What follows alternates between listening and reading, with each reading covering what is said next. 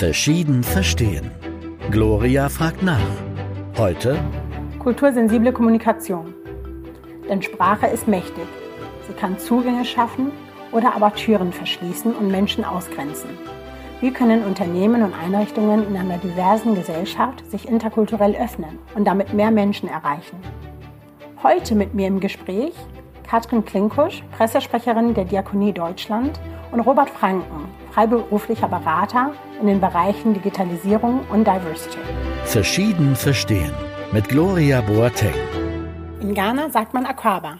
Hallo und herzlich willkommen zu unserem zweiten Podcast. Deutschland hat sich sehr gewandelt. Es ist diverser geworden. Das ist unumstritten. Wir sind vielfältig in Bezug auf ethnische Herkünfte, Sprachen, Religionen und Kulturen. Divers in Bezug auf Geschlechter und geschlechtliche Identitäten und Orientierungen.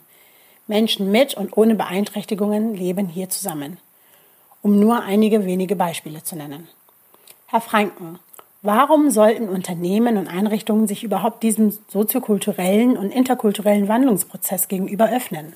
Also ganz äh, kurz formuliert würde ich sagen, weil es einfach an der Zeit ist, weil Sie ja gerade auch beschrieben haben, wie sich die Welt um uns herum verändert und welche Dinge zu neuer Normalität werden relativ schnell. Äh, auf der anderen Seite gibt es natürlich noch sehr, sehr viele Aspekte, die eine Organisation sich angucken muss. Ähm, Vorteile, die ein, ein, ein vielfältiges, eine vielfältige Zusammensetzung der Belegschaft zum Beispiel hat, des Managements, und alle anderen Beteiligten. Ähm, das heißt, es gibt also mindestens zwei plus tausende Gründe, sich zu öffnen. Es wird davon ausgegangen, dass bessere Zugänge zu den Menschen geschaffen werden, wenn eine kultursensible Kommunikation stattfindet. Was ist denn damit gemeint? Kultursensibel zu kommunizieren bedeutet für mich, ähm, darauf zu achten, dass es eben Menschen gibt, die andere Zugänge zu bestimmten Systemen, zu Organisationen haben äh, als ich selbst. Ähm, und dass ich vielleicht darüber nachdenken sollte, bevor ich etwas sage oder auf eine bestimmte Art und Weise ausdrücke, wie das bei meinem Gegenüber ankommt. Und zwar noch viel mehr darauf achte, als ich es ohnehin schon ja tun sollte. Wie fängt man denn überhaupt an, Kommunikation zu verändern? Wie kann man es schaffen, dass Mitarbeitende in Organisationen das überhaupt als Thema, als ihr Thema sehen? Ähm, Kommunikation ist ja erstmal auch Ausdruck einer gewissen Haltung und gewisser Zugänge zu bestimmten Themen. Und ähm, dementsprechend ist es wichtig, bevor ich überhaupt über Themen wie Kommunikation spreche, mal drüber nachzudenken, welche Haltung, welches Bewusstsein habe ich eigentlich für bestimmte Zusammenhänge, für bestimmte Zugänge von Menschen oder für bestimmte Hindernisse, die vielleicht Menschen haben. Und Sprache ist Ausdruck äh, sicherlich dessen, dass ich mir bestimmte Gedanken gemacht habe ähm, und je sensibler, um mal bei dem Thema zu bleiben, ich das tue, desto eher habe ich auch die Chance, Schranken abzubauen ähm, und Menschen Zugänge zu schaffen. Ich arbeite als Lehrkraft in einer Schule und stelle dort immer wieder fest, dass Veränderungsprozesse oft mit Widerstand von verschiedenen Seiten einhergehen. Wie können kommunikative Wandlungsprozesse nachvollziehbar und motivierend für alle gestaltet werden? Und welche Tipps haben Sie, wenn ein Unternehmen, eine Einrichtung sich auf den Weg macht und sagt, wir wollen mehr Menschen ansprechen. Wir wollen diversitätssensibler kommunizieren. Wie macht man das? Da gibt es sicherlich sehr, sehr viele Wege und man muss natürlich den Kontext kennen, in dem man unterwegs ist. Aber grundsätzlich würde ich sagen, ähm, ist es sehr wichtig, möglichst alle Menschen an dieser Thematik zu beteiligen. Also vielleicht auch mal gemeinsam zu klären, warum man sich überhaupt auf einen solchen Weg macht. Ähm, und wenn man das gemeinsame Warum geklärt hat, dann ähm, hat man auch die Möglichkeit, gemeinsam Lösungen zu finden. Und in dem Moment, wo ich so etwas gemeinsam tue, sind auch alle Teil der Lösung und nicht gefühlt Teil des Problems oder ausgeschlossen oder einer Gruppe zugehörig, ähm, die jetzt vielleicht gefühlt Nachteile zu befürchten hat, sondern es geht darum, alle zu beteiligen. Und ich glaube, das ist ein, ein Schlüssel und für einen ersten Schritt, wenn man sich auf so einen Weg macht. Gibt es konkrete Beispiele, wie man Widerstände, die entstehen, abbauen kann? Das hängt auch sehr stark von den Situationen ab, denke ich. Ähm, es kommt darauf an, welche Personen Widerstände zeigen und ähm, auf welche Art die sozusagen in Widerstand gehen. Ähm, es ist ein Unterschied, ob ich eine Spitzenposition in einer Organisation habe, die in Widerstand ist, oder ob ich die breitere Gruppen in der Belegschaft oder bei den Mitarbeitenden oder sonstigen sogenannten Stakeholdern identifiziere, die in Widerstand gehen. Und dann muss ich mir schon die Mühe machen, genau herauszufinden, woher diese Widerstände kommen. Ähm, da gibt es kein allgemeines Rezept, sondern das ist sehr, sehr viel Arbeit und sehr, sehr äh, großer Wissensdurst und Wissensdrang, der dort äh, angezeigt ist. Ähm, diese, die pauschalen Lösungen gibt es leider nicht, auch wenn ich natürlich in meiner Arbeit vielen Leuten begegne, die gerne so ein, zwei, drei Knopfdrucke von mir hätten. Vielleicht können wir das auch nachher anhand konkreter Beispiele besprechen, wenn es um die Diakonie geht. Betrachten wir mal einen anderen Aspekt. Veränderungen brauchen gute Rahmenbedingungen, eine gute Basis. In Unternehmen und Einrichtungen sind dies vor allem gegebene oder vorgegebene Strukturen. Welche strukturellen Grundlagen müssen geschaffen werden, damit Prozesse der interkulturellen Öffnung und Kommunikation überhaupt Aussicht auf Erfolg haben? Was sind Ihre Erfahrungen? Es braucht Leute, die sich auf den Weg machen. Ähm, es braucht ein gewisses Problembewusstsein. Äh, in vielen Organisationen ist häufig das Problem, dass es keinen externen Grund gibt, sich auf den Weg zu machen, sondern ähm, dass sozusagen dieser neudeutsch Sense of Urgency nicht, nicht besteht. Wenn ich den habe, wenn ich eine bestimmte Situation habe, auf die ich reagieren muss, und die aktuelle Corona-Krise ist natürlich ein sehr, sehr gutes Beispiel, weil jetzt plötzlich sehr viele Dinge gehen, die vorher angeblich nicht gingen. Bestes Beispiel ist flächendeckendes, äh, ich nenne es nicht gerne Homeoffice, aber flächendeckendes Remote Working. Ähm, das heißt, ich brauche eine gewisse Aufbruchshaltung und eine gewisse Initialzündung, warum ich das tue. Und dann muss ich mir angucken, aus welcher Richtung kommt das? Kommt das eher von der Spitze bestimmter hierarchischer Organisationen? Ist es von einer breiteren Gruppe getragen? Woher kommen diese Impulse? Ähm, und dann muss ich in diese Strukturen eintauchen und eben schauen, welche Veränderungs- und Transformationsprozesse ähm, will ich eigentlich will ich eigentlich lostreten ähm, und muss mir die auch vermutlich visualisieren und vor Augen führen mit den handelnden Personen, bevor ich dann an der einen oder anderen Stelle einhaken kann. Es ist relativ komplex auf der einen Seite, aber der, der, der, der, der Weg ist eben erstmal rauszufinden, was ist die Motivation und was ist der äußere und innere Anlass, um sich überhaupt auf den Weg in Richtung Veränderung zu machen. Ah ja. Frau Klinkusch, Sie arbeiten seit Beginn des Jahres als Pressesprecherin der Diakonie Deutschland. Wie geht man als Pressesprecherin mit Sprache um? Wie schaffen Sie es, in der Presse mit Sprache zu sensibilisieren? mit Sprache zu sensibilisieren, das hat ja da auch damit zu tun, was es für Vorgaben gibt. Also wir müssen, wenn wir auf die Medienlandschaft gucken, wenn ich jetzt in meiner Funktion als Pressesprecherin der Diakonie Deutschland arbeite und dass wir noch das generische Maskulinum in der Presselandschaft haben, das auch eigentlich die männliche Form auch für äh, Frauen verwendet. Und viele fühlen sich da vielleicht inzwischen gar nicht angesprochen. Aber wenn sie Zeitungen lesen, dann steht es da noch so drin. Und wir versuchen natürlich auch eine geschlechtergerechte Sprache umzusetzen. Also wir gender nicht mit dem Sternchen, aber dass wir natürlich auch verschiedene Gruppen und Frauen, Männer gleichermaßen ansprechen. Bei der kultursensiblen Kommunikation ist ja halt auch die Frage der kulturelle Hintergrund. Da fangen wir sicherlich erst an. Bei der geschlechtergerechten Sprache sind wir schon ein Stück weiter. Aber ähm, es hat sich etwas gewandelt und man versucht auch online in Pressemitteilungen, in Broschüren eben dem gerecht zu werden. Wenn Sie aber sagen, es wird nach wie vor das generische Maskulinum verwendet und gleichzeitig haben Sie sich schon auf den Weg gemacht, ist das nicht ein Widerspruch? Nein, also man muss ja anfangen. Die Diskussionen führen ja äh, Journalistinnen und Journalisten führen große Verlage, Medienhäuser ähm, und ähm, ich denke, wenn man nicht beginnt, äh, dann wird sich auch nichts ändern. Und gerade die Diakonie Deutschland als große Organisation, die sich für Vielfalt, Kultur einsetzt, unterschiedliche äh, ja, Lebensformen, Menschen mit Behinderung, Menschen mit anderen Beeinträchtigungen, Geflüchtete, die muss das auch in ihrer Sprache widerspiegeln. Und von daher werden wir, also nutzen wir nicht nur das generische Maskulinum, sondern wir sprechen eben von Politikerinnen und Politikern, von und versuchen dann vielleicht auch eine andere Form zu nehmen, indem wir zum Beispiel von Pflegekräften oder Mitarbeitenden sprechen, weil der, mit der Sprache fängt es einfach auch an. Wenn wir über kultursensible Kommunikation sprechen, dann geht es hier um viele verschiedene Aspekte von Kultur, die wir in unserer Gesellschaft finden. Es ist letztendlich das Ziel, viele kulturelle und soziokulturelle Gegebenheiten und Lebenswirklichkeiten zu berücksichtigen und die Menschen einzubinden. Welche Diskussionen finden bei Ihnen in der Diakonie intern diesbezüglich statt? Also die Diakonie Deutschland, da gab es zum Beispiel ganz interessant ein, äh, eine Broschüre, Vielfalt-Check. Ja, da hat man sich mit einem Verein, die sich auch mit Migrationsgeschichte beschäftigen, Deutsch Plus, eine Studie gemacht. Ähm, wie ist denn innerhalb der Diakonie in den Landesverbänden, äh, wie ist, weit ist man denn bei der ähm, ja, kultursensiblen oder interkulturellen Öffnung und hat äh, eine Umfrage gemacht. Und das Ergebnis ist ganz äh, interessant, denn es sind, das ist äh, letztes Jahr im Herbst veröffentlicht worden, ähm, 2019, und da kommt man zu dem Ergebnis, ja, wir wollen das machen, aber wir setzen es noch nicht um, vielleicht nur punktuell, weil zum Beispiel einheitliche Leitlinien und Standards fehlen. Und das muss entwickelt werden.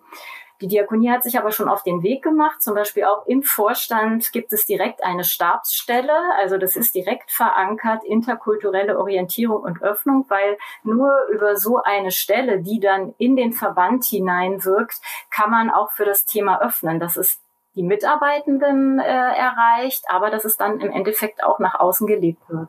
Wenn Sie von interkultureller Öffnung sprechen, Sie haben es vorhin als Beispiel genannt, dann hört sich das so an, als ginge es vor allem um Menschen, die einen anderen ethnischen Ursprung oder eine andere Ersprache haben. Also Menschen mit der sogenannten Migrations- oder Zuwanderungsgeschichte. Aber selbst die Geschichte der Menschen, die ihren Ursprung in Deutschland hat, also die Gruppe der Alteingesessenen, ist an sich schon sehr heterogen in Bezug auf Bildungsstand, Geschlechter und geschlechtliche Identitäten und Orientierungen, in Bezug auf Religionen und auch Beeinträchtigungen. Es gibt also viele Aspekte, die bei der interkulturellen Öffnung eine Rolle spielt. Wie erreichen Sie denn all diese Menschen in dieser Diversität? diese Menschen hat die Diakonie ja schon ganz lange im Blick und dazu ähm, müssen Sie ja nur auf unserer Internetseite gucken. Ähm, da haben wir natürlich Einmal sowohl für Menschen mit Behinderung und Beeinträchtigung ähm, Gebärdensprache, aber wir haben auch alles in leichter Sprache und auch unser Corporate Design ähm, achten wir darauf, dass, weil viel über Bild, Bilder läuft, dass das halt alles so gerecht ist, um Menschen ähm, ja zu erreichen, die vielleicht die Texte äh, nicht so erfassen können, wie es Akademikerinnen und Akademiker können. Also einfach mal auf unserer Internetseite gucken, da sieht man, glaube ich, ganz gut, wie das umgeht umgesetzt ist, dass man halt auch versucht mit äh, einer bestimmten Art von Sprache oder auch ähm, wenig Text, großen Buchstaben ähm, gerecht zu werden, diese Menschen auch zu erreichen. Also, was können Sie sagen? Wie interkulturell und kulturell sensibel schreibt und spricht die Diakonie heute? Also die Diakonie schreibt äh, schreibt, also ich würde sagen, ähm, wir erreichen die Menschen, indem wir versuchen, mit der Sprache dem gerecht zu werden. Es wäre aber, es ist sicherlich noch äh, Luft nach oben, um vielleicht, wenn Sie sagen, kultursensible Kommunikation, darauf zu achten, dass wir da noch besser werden. Weil ähm, es ist ein Prozess, ich hatte gerade gesagt, mit dem Vielfaltcheck, wir haben begonnen, aber vielleicht könnte man auch mal in Workshops und Projekten äh, mit Beraterinnen und Berater, Herr Franken hat das ja auch gesagt, das ist ein Prozess, äh, hier noch äh, besser werden. Aber da haben wir uns auf den Weg gemacht und da kann man sicher dran arbeiten. Frau Klinkusch sagt, die Diakonie habe sich auf den Weg gemacht. Welche Herausforderungen und Hürden bringt ein solcher Prozess mit sich, wenn dieser Weg eingeschlagen wird? Vielleicht können Sie, Herr Franken, ganz allgemein etwas zur Unternehmensebene sagen und Sie, Frau Klinkusch, konkret etwas zur Diakonie. Welche Herausforderungen und Hürden sehen Sie zum aktuellen Zeitpunkt? Wenn ich mich in einer Organisation, in einem Unternehmen auf den Weg mache, etwas zu verändern und eine entsprechende Initiative zeige oder starte, und in der Regel kommt das ja aus dem sogenannten Top-Management oder aus Vorständen oder ähnlichen Gremien, dann muss ich dafür sorgen, dass die Menschen, die sich auf den Weg machen sollen, das umzusetzen, von dem ich überzeugt bin, dass es das Richtige ist. Das kann eine Strategie sein, das können Initiativen sein oder andere äh, Themen ähm, dann müssen diese Menschen das verstehen. Dann müssen die das Warum dieser Entscheidung und dieses Impulses nachvollziehen können. Ähm, sonst machen sie sich nicht auf den Weg. Ähm, es gibt einfach verschiedene ArbeitnehmerInnen-Kohorten, die ähm, dann sagen, die, die einen sagen, der, der wievielte Change-Prozess soll das sein, die anderen sagen, so ein Quatsch, verstehe ich nicht, braucht kein Mensch. Ähm, das ist ganz normal, dass Menschen so reagieren, ähm, aber darauf muss ich eingestellt sein. Das heißt, ich muss dieses Warum begründen können. Und ich spreche mit ganz vielen Menschen aus unterschiedlichsten Organisationen und die wenigsten sind in der Lage, das Warum zu benennen. Die meisten bleiben, um bei dem Modell mal zu bleiben, bei dem Was oder bei dem Wie. Okay. Frau Klinkusch, welche Hürden und Herausforderungen ergeben sich für die Diakonie? Hier möchte ich gerne mal den Ball von Herrn Franken aufnehmen. Es ist sicherlich ganz wichtig, dass es auch von innen kommt, ja, die interne Kommunikation, dass die Mitarbeitenden wissen, warum das notwendig ist. Es gibt sicherlich verschiedene Leute, viel jüngere, ältere. Ähm, wir haben das doch immer schon so gemacht. Also man muss halt auch äh, klar machen, warum das eben wichtig ist, weil sich vielleicht halt die Kommunikation und auch unsere Gesellschaft geändert hat. Dass die Diakonie für eine Vielfalt steht, ist klar, aber jetzt muss es auch umgesetzt werden. Und da ist es ganz konkret, äh, muss man halt auch Leitfäden, Handreichungen geben. Ich hatte schon gesagt, es gibt gibt eine Broschüre, sie ist unser bester Mann. Da geht es um geschlechtergerechte Sprache. Wie setzt man das am besten um? Warum ist das sinnvoll? Dann Projekte, Workshops, um einfach dieses Thema halt auch in die Belegschaft zu transportieren, dass alle das die verschiedenen Bereiche dann auch in ihrer Kommunikation nach außen anwenden. Und dazu braucht es sicherlich auch noch praktische Tipps und Leitfäden. Was ist denn kultursensible Sprache? Wie mache ich das denn am besten? Und wenn ich das so nach außen gebe, kommt es vielleicht bei jemand anderen ganz anders an. Und wie gesagt, auch die Medien spielen dort eine Rolle. Man kann es selber als Pressestelle mit einer bestimmten Art von Sprache dann nach außen transportieren. Es muss sich dann aber in den Druckerzeugnissen auch wiederfinden. Wenn dann zurückgegendert wird oder es anders geschrieben wird, dann kommt es dort vielleicht nicht an. Die sind ja wichtige Multiplikatoren, auch die Medien, aber man muss es selbst im leben. Ich habe in den Bereichen, in denen ich bisher tätig war, die Erfahrung gemacht, dass Konzepte, Handreichungen, Broschüren mit viel Mühe erarbeitet werden.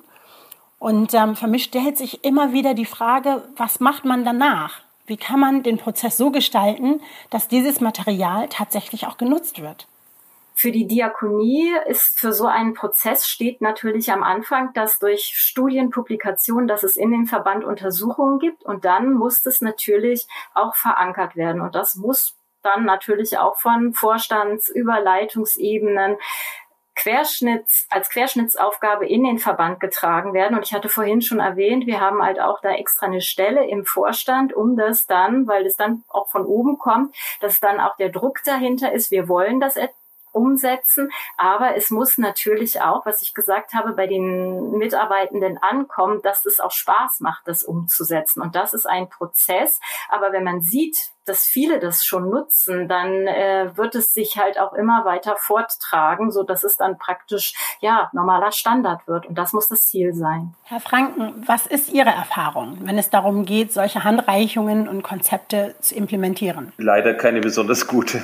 Ähm, ich bin bei dem Wort Broschüre schon immer sehr, sehr ähm, vorsichtig, ähm, weil für mich da ganz oft ähm, zu, zu erkennen ist, dass leider Dinge, die niedergeschrieben werden, häufig auch nur getan werden, damit sie einmal niedergeschrieben wurden. Das meine ich jetzt nicht in Bezug auf die Diakonie, sondern ähm, als Hinweis, dass die Gefahr allgemein besteht. Wenn ich etwas kommuniziere, dann bedeutet es ja noch lange nicht, dass Menschen sich daran halten, daran orientieren. Ähm, ich muss, und das daran scheitern leider sehr viele Transformationsprojekte sehr stark, ich muss das, was ich ähm, initiiere, auch aktivieren. Also ich muss diese Aktivierung im Blick haben. Ähm, dazu gehört mit Sicherheit die Ausarbeitung und auch die Niederschrift von bestimmten Dingen. Aber das ist nur der Start, das ist nur der Anfang ähm, und nicht das Ende eines Veränderungsprozesses. Das heißt, ich muss versuchen ähm, zu antizipieren, wie kommt eigentlich das, was ich mache, in den unterschiedlichsten Stellen meiner Organisation an und warum tut es das? Ich muss dafür sorgen, dass erst die Menschen das mitbekommen, was ich überhaupt machen möchte. Dann muss ich dafür sorgen, dass die Menschen verstehen und daran glauben und verstehen, warum wir das tun und es in eine gewisse Akzeptanz kommen dieser, dieser Themen ähm, auf die unterschiedlichsten Wege. Und dann habe ich erst eine Chance, dass das, was ich, wo, wofür ich mich auf den Weg gemacht habe, ähm, anfängt auch zu leben. Und wir sprechen in der Regel von Ver Verhaltensänderungen. Und das ist mit das Schwierigste, was es gibt. Also bis, bis wir Menschen unser Verhalten verändern, da vergeht sehr, sehr, sehr viel an Zeit und sehr, sehr, sehr viel an Einübung neuer Verhaltensweisen. Ähm, da braucht es einfach den Blick darauf, wie komplex und kompliziert das im Detail, Detail ist. Da gehört einerseits die Akzeptanz dazu, dass das dauert. Und da gehört andererseits auch die Demut dazu, dass bestimmte Dinge, für die man sich vielleicht eingesetzt hat oder die man initiiert hat, nicht funktionieren. Ja, dann muss man halt andere Wege gehen.